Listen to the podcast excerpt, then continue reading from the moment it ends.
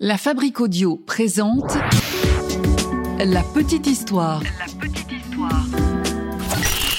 www.lafabriqueaudio.com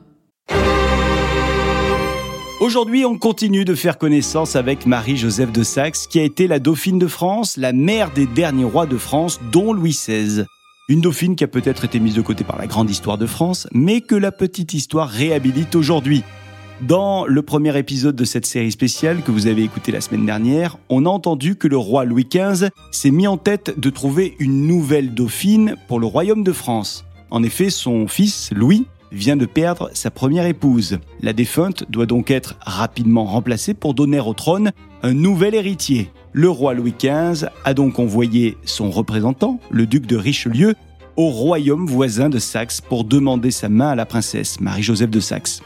Voici donc le deuxième épisode de cette série spéciale de la petite histoire de Marie-Joseph de Saxe, alias Peppa, alias la Dauphine. Ah ouais. hmm.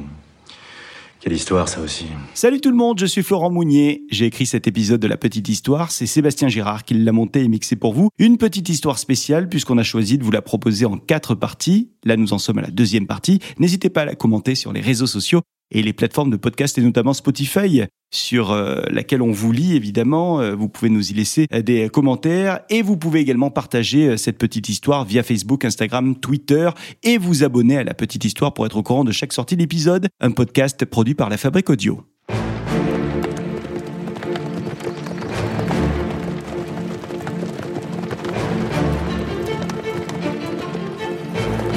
Enfin, nous voici arrivés. Le voyage a été très long, mais notre convoi touche à son but. Nous sommes le 25 décembre 1746 et Richelieu sort de la diligence et il est tout de suite accueilli avec les honneurs. On lui met immédiatement à disposition un somptueux palais pour qu'il aille s'y reposer. Puis on le présente à la future dauphine.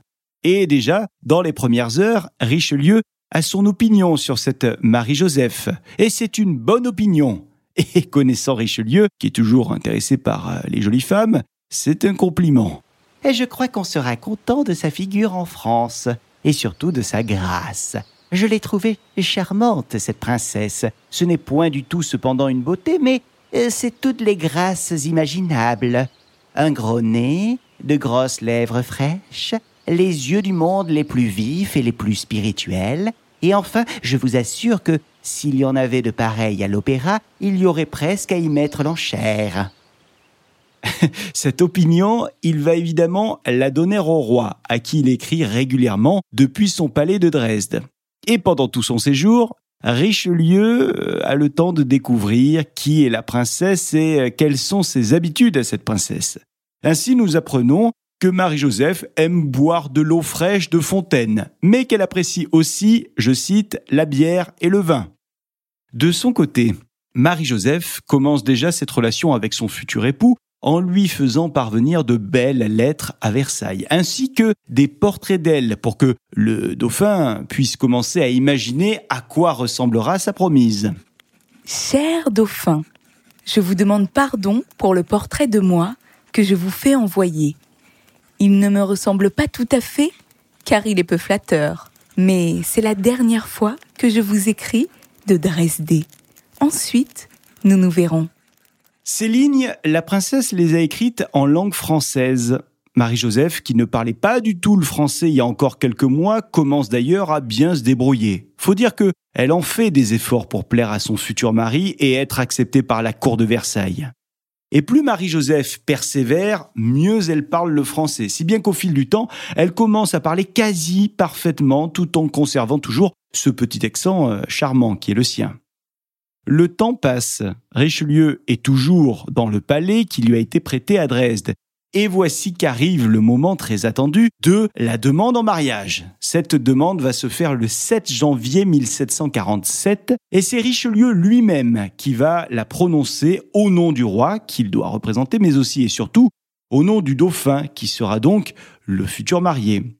C'est Richelieu qui fait cette demande officielle à la princesse de Saxe et tout se passe comme prévu. La future dauphine accepte cette demande en mariage et le soir même, c'est un grand banquet qui est organisé par Richelieu lui-même au nom de euh, la couronne de France. Un banquet somptueux servi par les officiers français qui eux aussi ont fait le déplacement. Sur la place du palais, il y a des fontaines qui ont été construites pour l'occasion, des fontaines desquelles jaillissent des flots de vin, et il y a même des curieux dans l'assistance qui ne se gênent pas pour emporter des souvenirs, des assiettes par exemple, ou bien encore des couverts en argent. Richelieu voit bien tout ça, mais il ne semble pas gêné par la situation, pourvu que les gens s'amusent. Et quelle soirée une soirée bien à l'image de notre duc de Richelieu avant d'être à l'image de la couronne de France. C'est une soirée qui va se terminer d'ailleurs par un concert au cours duquel est chanté Amore insuperabile de Giovanni Alberto Ristori. Le 9 janvier 1747 est donc signé très officiellement le contrat de mariage entre le dauphin français et la petite princesse de Saxe. Et les cadeaux continuent d'arriver puisque le roi de Pologne fait offrir à Richelieu une épée en diamant ainsi qu'un service en porcelaine de Saxe. Le lendemain, c'est la cérémonie officielle du mariage. Une cérémonie toujours par procuration. Le dauphin ne fera jamais le déplacement. Et je vais me rendre au palais royal pour 17 heures. Et puisque je représente le dauphin pour ce mariage, je serai accompagné par un grand et beau cortège. La princesse de Saxe sera là aussi, et c'est en latin qu'on prononcera la cérémonie religieuse.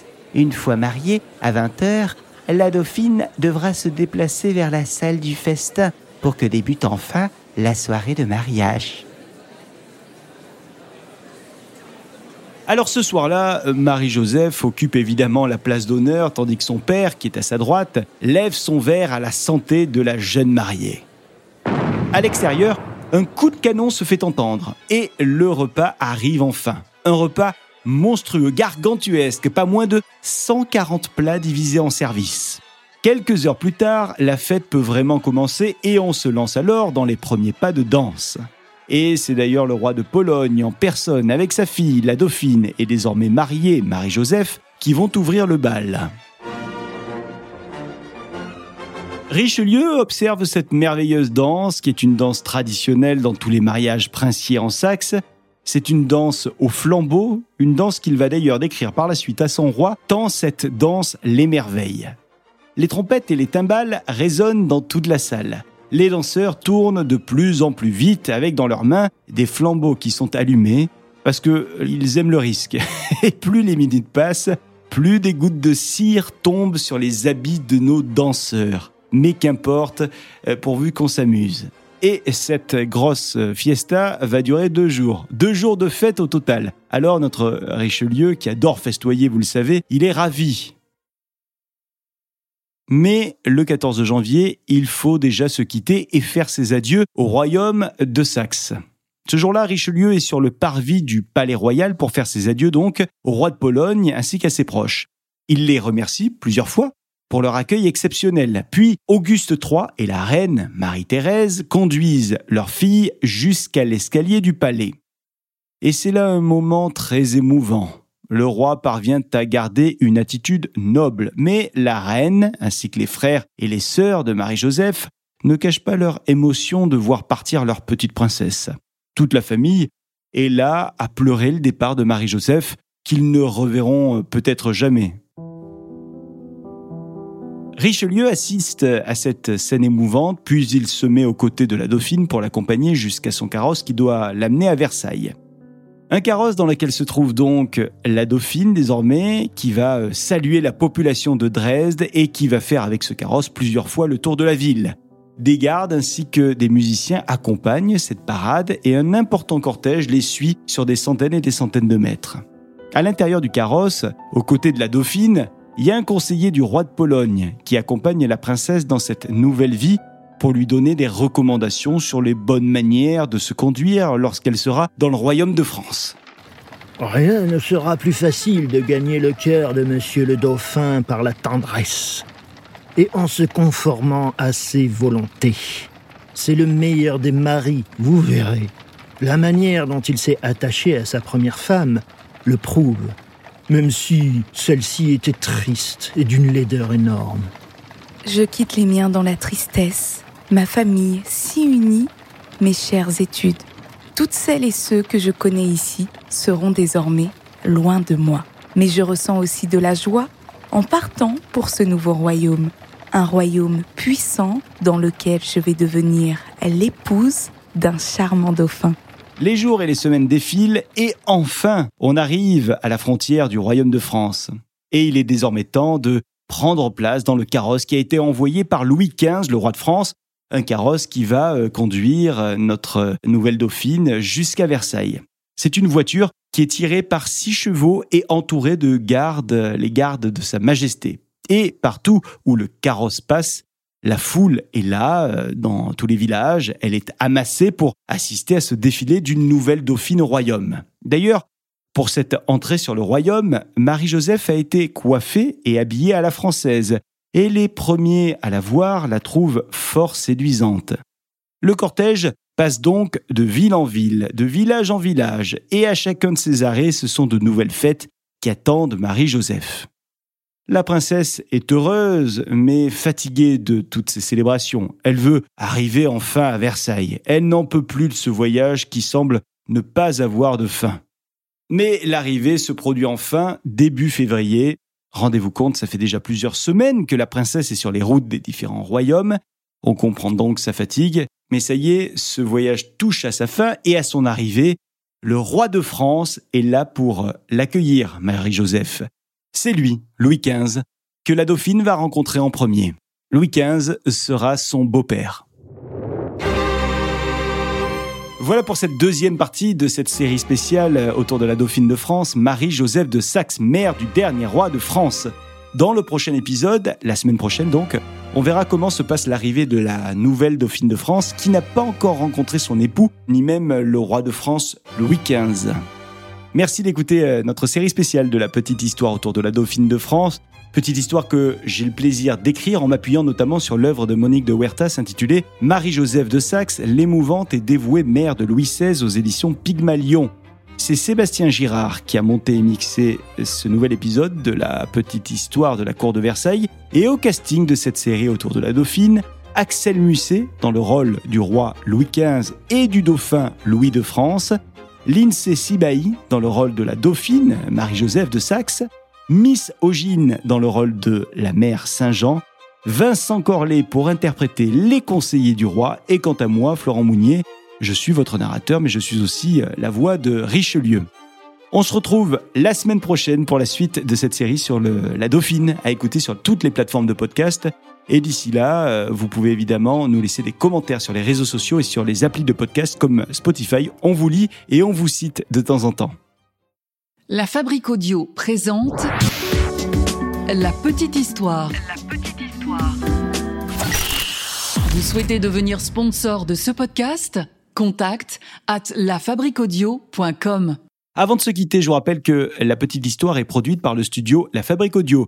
Un studio qui s'adresse également à des marques, des entreprises, des collectivités, des associations. Nous créons pour vous et avec vous des contenus audio. Ça peut être pour un musée d'ailleurs. Euh, n'hésitez pas si vous souhaitez avoir votre web radio, votre radio ou votre podcast. Vous nous contactez pour avoir plus d'infos sur contact@lafabriqueaudio.com. La fabrique avec un K.